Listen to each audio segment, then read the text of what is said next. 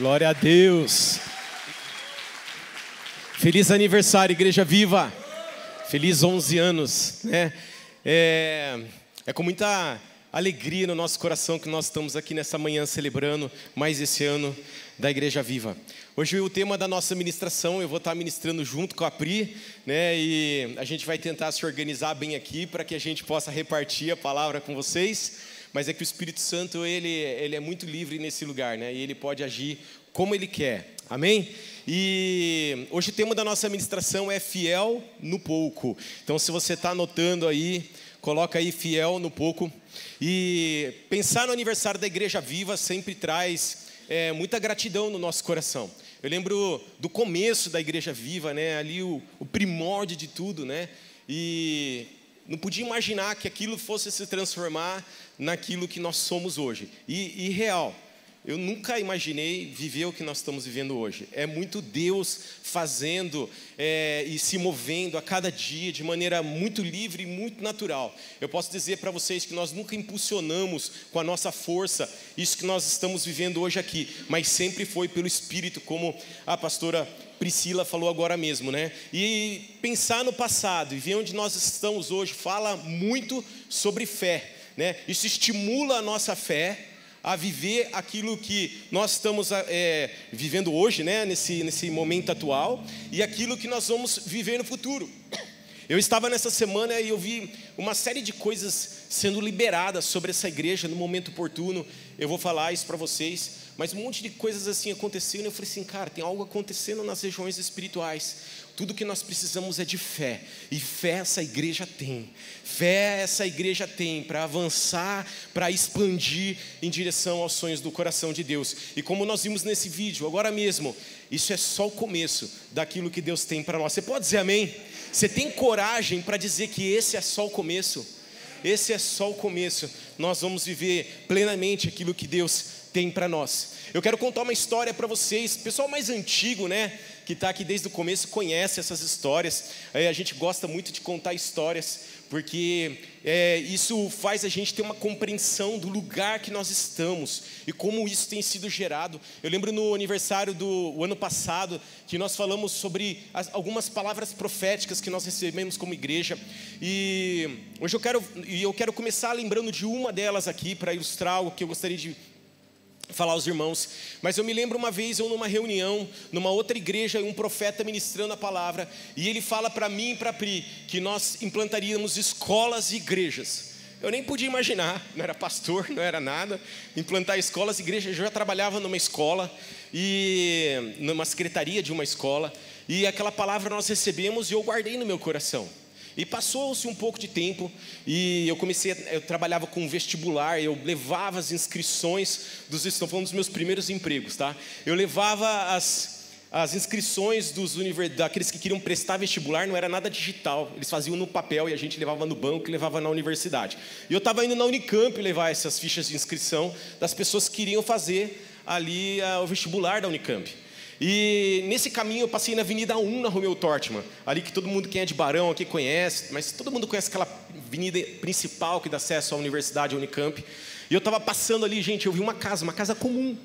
Era uma casa. Estava escrito assim: aluga-se. E Deus, algo no meu espírito falou assim: abre um cursinho aí. Eu falei, gente, como abre um cursinho aí? Não tem um real para abrir um cursinho lá, né? Abrir um cursinho com, com pensamento, com só, só um sonho, né? Falei, é, beleza, fiquei com aquilo. Peguei o telefone do cara na, na plaquinha, tirei uma, um, uma foto, não lembro se eu anotei no papel ou se eu tirei uma foto, mas peguei o telefone da plaquinha escrito aluga-se. E fui embora para a Unicamp, voltei. Na volta eu falei assim: eu, tenho, eu tinha uma reunião com um empresário, um dono de uma escola. Eu falei assim: vou falar para esse cara abrir um cursinho comigo, oferecer para ele. Cheguei lá na, na, escola, lá que eu tinha reunião, eu falei: ó, oh, Fulano, é, você quer abrir um cursinho comigo ali em Barão Geraldo? Ele falou assim. Eu falei assim para ele assim: só que eu não tenho um real. Eu entro com o trabalho e você entra com o dinheiro. Ele falou assim para mim: ah, beleza. Gente, não estou brincando. A reunião durou 30 segundos. Ele falou, beleza. Eu falei, beleza? Assim fácil? Ele, é, beleza. Eu falei, beleza. Então eu vou correr atrás disso, vou ligar para o cara. E de fato, esse cursinho existiu ali na cidade é, de Barão Geraldo. E esse cursinho, ele teve um nome, ele se chamava Máximo. Né? E creio que é algo profético até para a nossa igreja. Que Deus vai fazer dessa igreja mesmo o máximo nessa cidade. Amém? E ali dentro daquele lugar, nós, nós tivemos uma outra congregação no nosso passado. E nós, num determinado momento, nós deixamos aquele lugar e nós é, e começamos a estudar a Bíblia, fazer um culto ali numa sala desse cursinho. E aí nós começamos a ver essa palavra que nós tínhamos recebido lá atrás, de que nós implantaríamos escolas, igrejas, se cumprindo. E em uma, um, começamos ali numa sala de aula, estudar a Bíblia, e começamos ali nos mobilizar para fazer igreja. E lá não tinha ministério. Você imagina, ministério com 20 pessoas dentro da igreja. Não tinha, era, todo mundo era todo mundo, beleza? E nós entramos lá naquela igreja, era assim, não tinha líder, não tinha ministério, não tinha nada. Todo mundo ajudava, chegava mais cedo para pôr cadeira. Todo mundo chegava mais cedo para arrumar, passar os fios, pôr banner, cobrir a lousa, pôr um púlpito, ligar os instrumentos. Era todo mundo era fazia tudo. Quantos lembram disso? Era dessa época? Levanta a mão aí. Ó, oh, tem gente que lembra dessa época. É incrível isso. Até que Pastor Michael Brudor, que vocês tiveram uma, boa parte de vocês tiveram a oportunidade de conhecer, né? Nesse começo da igreja viva ele me mentoreava, né? E aí, vou deixar um spoiler para vocês. Eu sei que o pessoal de comunicação vai brigar muito comigo, mas na nossa conferência do final do ano ele vai estar ministrando com a gente aqui, beleza? Uhul! E aí, ele pegava e falava assim para mim, Renato, não dá mais para não ter líderes. Precisa ter líder, precisa ter ministério, precisa ter o cara da portaria, precisa ter o cara da, da adoração. Eu falava assim, tá, beleza. Aí chegou uma hora que não tinha mais jeito, a igreja começou a crescer. Mas eu lembro do começo. Os músicos eram três. Quando quatro, três, quatro, dois, quatro, um, quatro. Variava de culto para culto, né? Gente, ali era todos os músicos era que ficavam revezando ali. Eram três, quatro músicos ali que ficavam revezando. E hoje nós temos uma banda de, sei lá, mais de 20 músicos aqui. Você pode dar uma glória a Deus? É incrível a gente olhar esse começo e onde Deus tem nos trazido hoje. Eu lembro do ministério infantil, ele acontecia numa salinha pequena que tinha lá, ele acontecia no escritório que tinha dentro daquele cursinho, às vezes na cozinha do cursinho. E quando eu entro na ministério infantil aqui, eu falo assim: "Cara, que coisa mais louca esse ministério infantil". E eu fico impressionado com o ministério infantil, eu falo assim: "Como Deus trouxe a gente para esse lugar?" Eu estava agora há pouco, o pastor Hugo está aqui, eu estava falando com o pastor Hugo, falei assim, pastor Hugo, você precisa de alguma coisa para criança, tem um berçário aqui do lado. Ó, é um bom, do... tá lá, né? O bebê tá lá. É um bom berçário, pode ir lá. Falei com água na boca para ele, não falei, mano? Verdade, não é? Tanto é que tá lá. Com água na boca. Quantos se entendem? A gente não tinha um berçário. Mas hoje tem um berçário. Porque nós, como igreja, a gente tem sido fiel no pouco. A gente foi fiel no pouco, nós temos sido fiel no pouco hoje. Deus tem nos colocado num lugar maior a cada dia. Eu louvo a Deus por isso. Louvo a Deus. Ah, eu lembro de uma. A gente estava nesse predinho, esse predinho começou a lotar, né? A sala não cabia mais. A gente cabia umas 70 pessoas naquela sala de cursinho. A gente pegou uma sala daquelas de cursinho grande, né? Para fazer. E Barão Geraldo não tinha prédio para ter igreja. Não tinha. Você podia ligar em todas as mobiliárias da cidade. Não existia um prédio. Tinha prédios assim, muito na periferia, prédios industriais, mas não era o que a gente sentia. Ali é uma igreja que nasceu com muitos estudantes chegando, né? E eles moravam ali perto, em a pé, de bicicleta. Não dava para levar a igreja lá 10 quilômetros do, do, do, da região ali, vamos dizer assim, central de Barão Geraldo, né? E começamos a pesquisar isso, né? Eu lembro até a Mel, eu vi que a Mel está aí. É, eu convidei ela para vir aqui. A Mel, eu falava assim, ela está lá no fundo, né? Eu falava, Mel, ela trabalhava comigo na ocasião. Eu falava, Mel, liga para as imobiliárias, fala lá que a gente tem algum prédio para alugar. E ela ligava, estava trabalhando, né? Coitada, estava desviando o trabalho dela, né? Do cursinho para ligar para a igreja, né? Liga para as imobiliárias para ver se tem algum prédio. E ela ligava, ela falava assim, nada, Renato. Aí nada, duas vezes nada, três vezes, um dia. Aí nessa história toda eu falei assim, um dia eu falei assim para Pri, e falava para as pessoas de uma maneira geral, eu falava assim, cara, tem um prédio do lado aqui do cursinho que era uma academia de dança. Eu nunca nem tinha entrado lá, gente.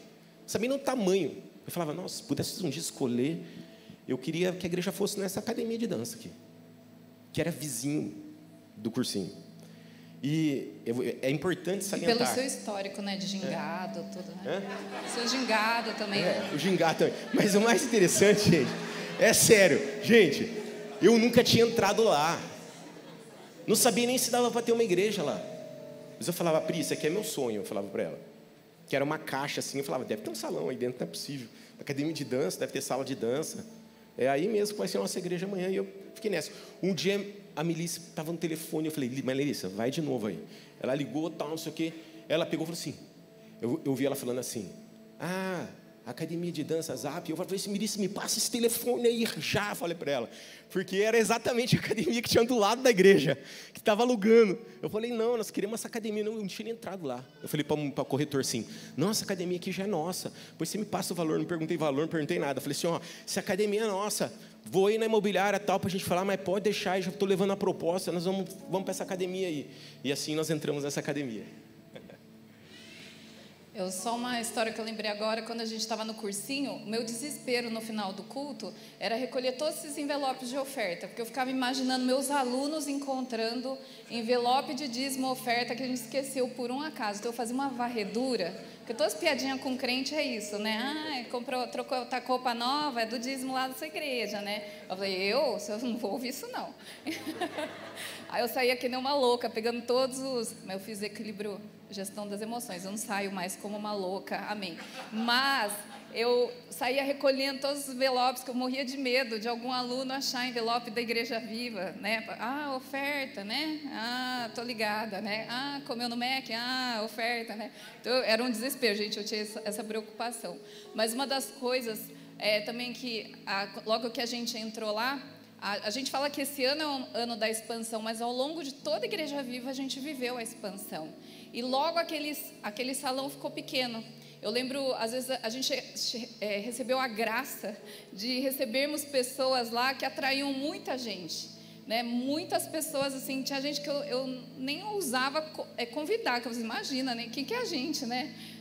Para essa pessoa vir aqui. E eles iam com muita graça, assim, iam lá, ministravam e o, o, salão lotava. E os cultos começaram também a ficar lotados naquele salão da Romeu Tortman. E a gente passou a dois cultos, depois nós passamos a três cultos. Nós tínhamos três cultos. É, os músicos não têm nenhuma saudade disso, os ministradores de criança também não, mas três cultos, gente. Era dois de manhã e um à noite. Porque o salão era pequeno, cabia 110 pessoas mais ou menos. E aí é, a gente teve uma estratégia, como ia muita gente de Valinhos para lá, nós pensamos, vamos então, é, de repente, abrir, começar algo em Valinhos, porque daí são umas 25 pessoas que podem é, focar no que Deus tem para fazer na cidade de Valinhos e também abrem espaço aqui para as pessoas aqui dessa região virem para cá.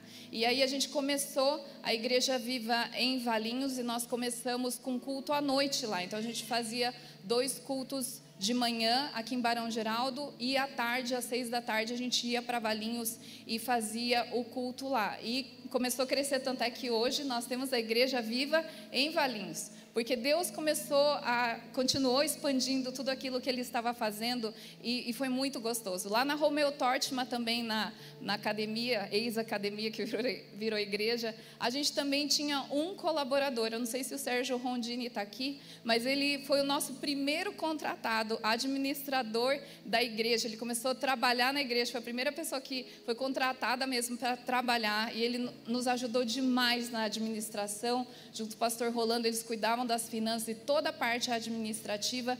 E de lá para cá, muitas pessoas vieram como estagiários, como colaboradores. E hoje nós temos 14 colaboradores aqui, hoje, é, é, trabalhando na igreja. E também é uma expansão que a gente se alegra em ver tudo aquilo que, que Deus fez. É uma coisa que acho que poucos se lembram mas a gente lá na academia de dança, eles tinham no andar de cima, tinha um piso muito bom, que era para o pessoal que tinha aula de dança, então o piso era muito bom, um piso de madeira e tinha é, e daí tinha uma sala bem grande e aí é, surgiu a ideia de começar uma aula de jiu-jitsu, né? Porque eu a gente... preciso fazer um adendo aqui. Era o lugar onde eu batia no Cris, no Norton. Tinha uma galera aí, era onde Isso aí, pode continuar. Como a gente é da paz, a gente começou a aula de jiu-jitsu. Daí o Leandro, é, um amigo bem antigo também, ele era professor, ele falou assim: eu vou treinar os, o pessoal que quiser. Daí saiu o pessoal comprando kimono, Cris Quintal, o Norton, o Renato, eu não lembro. Tem mais alguém que eu não falei que fazia essa aula? O Otto também fazia essa aula de jiu-jitsu. Então, e aí a gente trazia algumas visitas, né? Para essa aula era de sábado à tarde e eles aprendendo a lutar naturalmente, né? Aquilo que eles já faziam bem espiritualmente. E, e hoje, olha que só como é uma pequena semente, mas hoje nós temos o projeto lá no Osiel da, da TEP Global, onde é, ensinam as crianças carentes lá com aula de jiu-jitsu, né? O Kaique está à frente, o pessoal da TEP também está acompanhando, ajudando lá. Então, coisas que a gente nem imagina que começaram lá atrás. Hoje tem de 90 a 100 crianças fazendo aula, porque eles viram que investir na velha geração não estava dando futuro. Então a estratégia foi: vamos investir nas crianças, né? e aí foi algo que a gente não imaginava que ia ser assim, né? Colocaram tatame e tudo. É, depois foi acabando, mas Deus tinha algo. Não é à toa que surgiu essa aula de jiu-jitsu, né? Naquela época também a gente fazia batismos nas casas, porque eram, às vezes era uma pessoa. É, então tem, tinha batismo nas casas, porque às vezes era uma pessoa só, então a gente ia na casa de alguém, a igreja inteira ia na casa de alguém, isso não era um tumulto, era simples, cabia na sala, cabia na, nas casas, no quintal, a gente fazia batismo lá, e depois, quando começou a aumentar o número, a gente é, alugava uma banheira, estava na foto anterior, né, vocês viram a, a Regina, acho que estava saindo da banheira, aqui é o Dani, é, acho que foi o nosso segundo batismo, né? A família Bucheroni foi batizada. Lá eram as carteiras de braço da igreja. A lousa a gente cobria com um pano preto, porque era profético, né? Hoje a gente tem todas as paredes pretas também. e era um tempo muito gostoso. E hoje já a gente é, nem tem mais banheira, né? A gente coloca a piscina mesmo lá no estacionamento. São, acho que o nosso maior batismo foram 12 pessoas, né? Você pode falar assim, ah, mas 12 tão pouco, né? É, cabe nas, nas mãos, da, nas, nos dedos da mão e um pé. Mas são os pequenos começos que a gente sempre celebra. Eu sei, é um sonho do Renato. É, ele fala assim: um dia eu vou passar o culto inteiro batizando pessoas. Eu acredito nisso, mas a gente precisa ser fiel batizando um, batizando dois em banheira, em piscina infantil. Para onde a gente chegar nisso, eu creio que nós vamos chegar, porque Deus é assim, Ele leva a gente de fé em fé, de glória em glória, glória e leva a gente para expandir. E o último ponto que eu queria falar nessa, é, ao longo da história da Igreja Viva, é, eu louvo a Deus pelo nosso conselho. Né? O pastor Davi, pastora Fernanda, pastor Rolando Jael, pastor Mário, pastora Luísa, eles são pessoas de oração. E eles levam a geração deles, né? tem muitos aqui que são da geração deles que são pessoas de oração. E eu lembro que uma coisa que eles sempre falavam nas nossas. Oi? É, outro, Tia Ruth, Luiz, Lucidete, Alfredo, Rosana, eu vou esquecer de nomes aí, mas pessoas que é, sempre oraram pela igreja. E uma preocupação dos meus pais sempre foi, é, e do conselho no geral, né? Eles falavam assim: quem vai orar quando a gente morrer? Sábios, né? Preocupados. Quem que vai orar quando a gente morrer? E, e eles falavam assim: vocês não podem esperar a gente morrer para vocês descobrirem quem vai orar no nosso lugar, porque realmente todo domingo a gente recebe mensagem deles, todo domingo.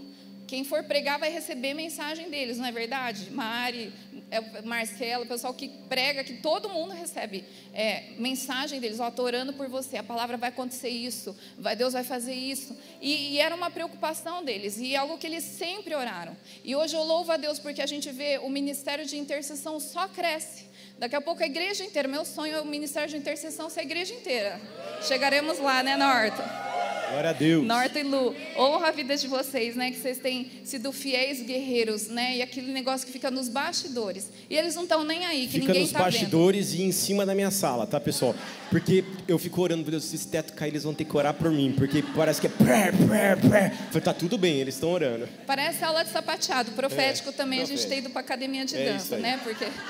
Sapatinho de fogo esse povo. Mas eu louvo a Deus porque hoje o conselho fala que alegria a gente tem de ver pessoas jovens. Os jovens oram, os jovens amam orar, os adolescentes amam orar, e as crianças amam orar. Então não é uma coisa da tia do coque ou da geração mais velha, mas a igreja viva ora, a igreja viva ama orar. E isso é algo que Deus expandiu e respondeu à oração que estava no coração deles. Amém. Glórias a Deus. E hoje nós estamos aqui nesse prédio gigante, né? Quem entrou nele vazio aqui? Deixa eu saber. Tem várias pessoas, era vazio, era um galpãozão aqui, né, gente? E hoje, hã? Ah, aqui, ó. Olha essa foto aqui, ó. Galpão vazio. E aí, o batismo que a Pri comentou e o que Deus tem feito nesse lugar, né? Outra observação, uma curiosidade, o Renato falou assim, Pri, você nunca mais batiza comigo, porque você não fez força nenhuma. eu só ah. fingia, gente, mas eu ensaiei o movimento assim, ó. Mas ele falou que ele fez o serviço sozinho, fecha parênteses. Amém. Ah, vou continuar aqui. É, Outra coisa que aconteceu também é que a gente tinha um culto aqui, né? Eu lembro o primeiro culto aqui, a gente suava, né? Porque o ar-condicionado só, só, tinha, acho que, aqueles do fundo. Quem estava na frente estava suando, né? Demais, era em janeiro. E, e Deus foi fazendo a gente crescer se você nos perguntar como, a gente não sabe explicar, nenhuma planilha de Excel cabe as coisas que Deus fez financeiramente nessa igreja.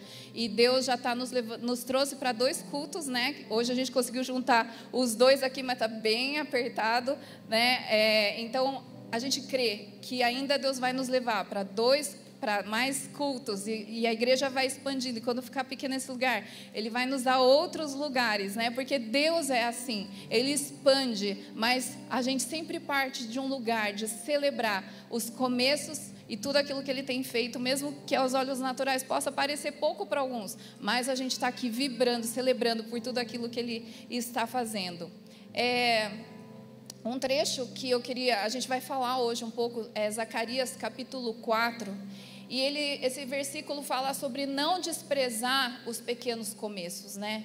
E isso é muito importante, porque é, é o que a, a nossa palavra hoje. Quando a gente é fiel no pouco, quando a gente é fiel nesses pequenos começos, quando a gente entende a nossa temporada, aquilo que Deus tem dado em nossas mãos para hoje, a gente não vai ficar desanimado, intimidado quando a gente vê grandes igrejas, quando a gente vê grandes coisas acontecendo em outros ministérios.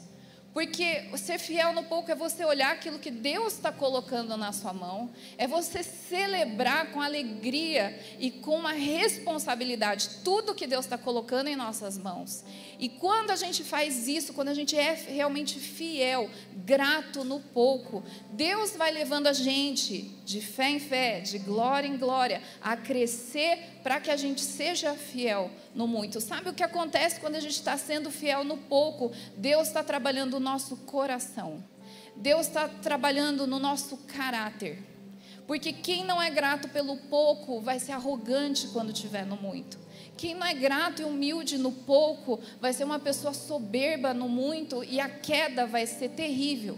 Então nós damos glórias a Deus pelo pouco que Ele colocou em nossas mãos há 11 anos atrás. Somos gratos ao Senhor por essa etapa que nós estamos vivendo hoje. E a gente nunca despreza os pequenos começos. Mesmo que quando a gente fale qual é o nosso pequeno começo, as pessoas possam até desprezar, nós não desprezamos.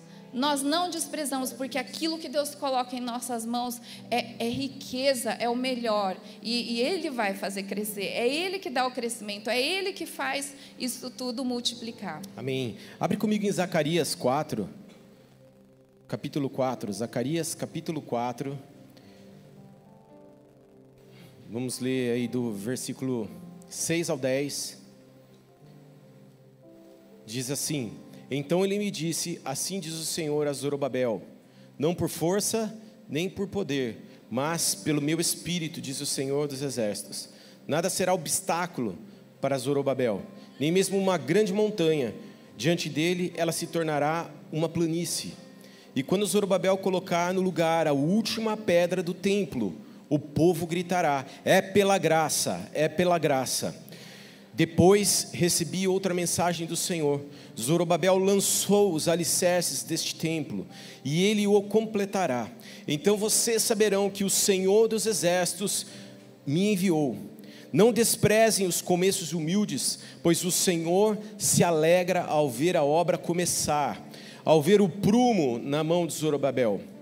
As sete lâmpadas representam os olhos do Senhor que percorrem toda a terra. Sabe o contexto desse trecho aqui? É uma palavra profética, uma profecia recebida ali para Zacarias em relação à reconstrução do templo em Jerusalém, uma, que se referia ali especificamente a Zorobabel. E, e ele tá, esse trecho diz que ali Deus estava olhando com bons olhos aquilo que estava acontecendo, a forma como Zorobabel, logo após o exílio ali na Babilônia, estava ali trabalhando na reconstrução do templo em Jerusalém. E ele não estava ali menosprezando, talvez devia existir muita pressão na época por causa daquilo que ele estava fazendo, restaurando o templo, restaurando o lugar de adoração em Jerusalém. Mas ele ali, com a ajuda de Josué, a ajuda dos persas, eles reconstruíram aquilo. E ali a gente vê depois desse momento também é, Zorobabel sendo levantado como um líder ali na Judéia, como governador da Judéia. Nós vemos ali o templo restaurado para a presença de Deus.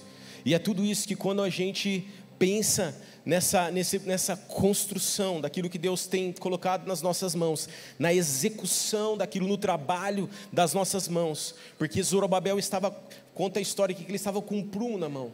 E às vezes a gente não dá valor, ah, é um prumo na mão. Mas a gente não entende a importância que tem um prumo numa obra. Os arquitetos digam amém, né? Os engenheiros.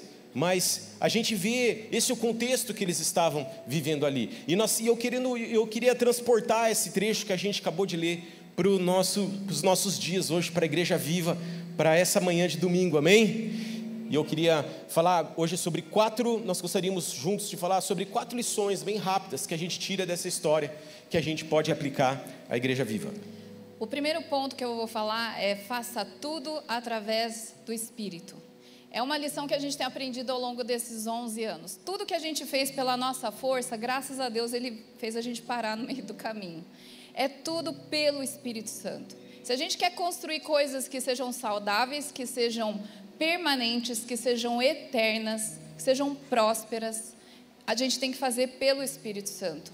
Né? Em Gálatas é, 3,3 fala: Será que perderam o juízo? Tendo começado no Espírito, porque agora procuram tornar-se perfeitos por seus próprios esforços?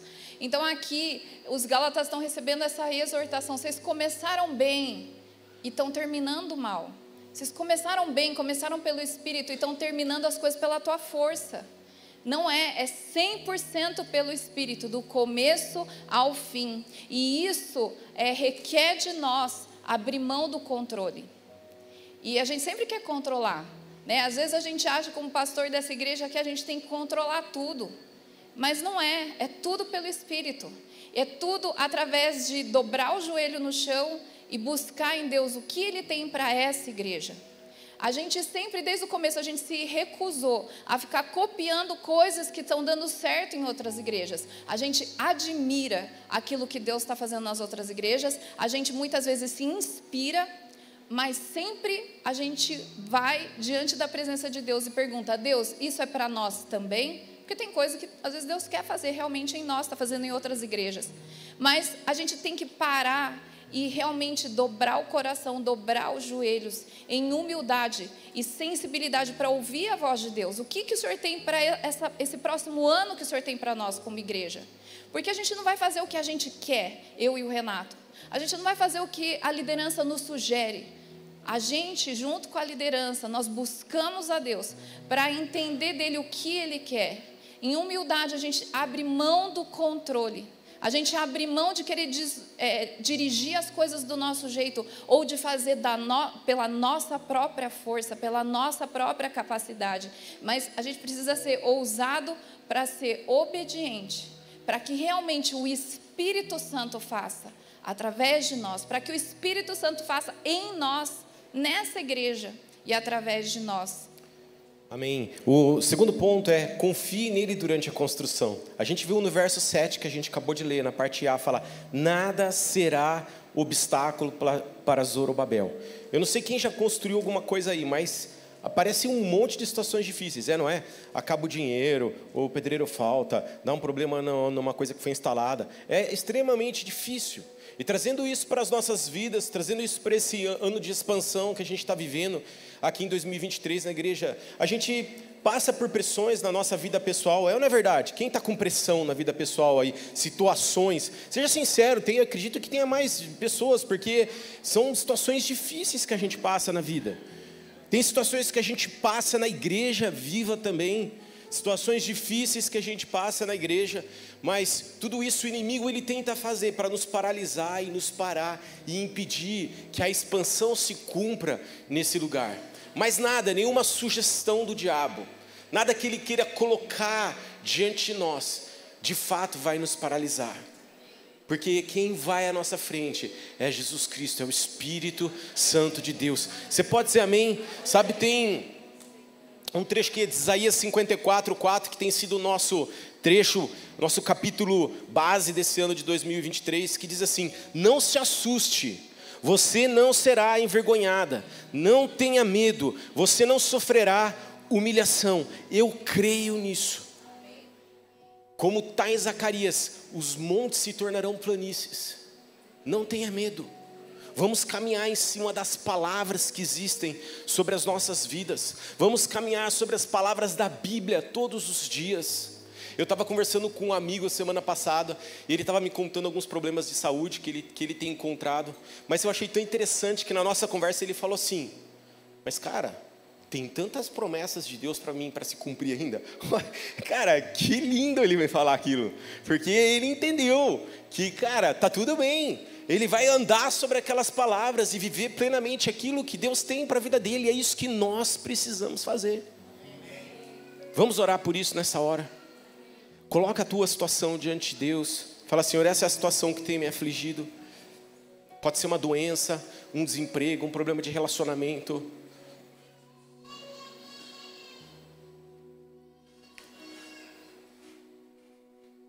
uma dor, uma dúvida, um medo, uma doença emocional, física. Espírito Santo, nós entregamos essas coisas diante de Ti, no Teu altar. Nós não queremos carregar isso com a gente, mas a gente quer colocar isso nas Tuas mãos e queremos descansar, porque o Senhor é o único que pode restabelecer a ordem nas nossas vidas. Em nome de Jesus eu te peço, Senhor, o teu poder invadindo cada coração, a tua verdade, o teu amor, a tua vida, a tua esperança, invadindo cada coração, em nome de Jesus. Amém e amém. E no terceiro ponto, é valorize cada etapa. O verso 10 diz: Não despreze os pequenos começos. Não despreze. Ah, é só um prumo na mão de alguém. Ah, é só 20 pessoas se reunindo. Ah, são 400 pessoas se reunindo. Não despreze. E sabe, hoje a gente vive num mundo onde as redes sociais, elas, elas nos colocam dentro de tudo. É não é verdade? Você consegue entrar em qualquer igreja agora. E como se a gente não toma cuidado, a gente não valoriza os pequenos, a gente começa a se comparar começa a achar que não está bem, começa a achar que a gente podia ser melhor, e começa a gerar sentimentos que não são sentimentos de Deus para as nossas vidas.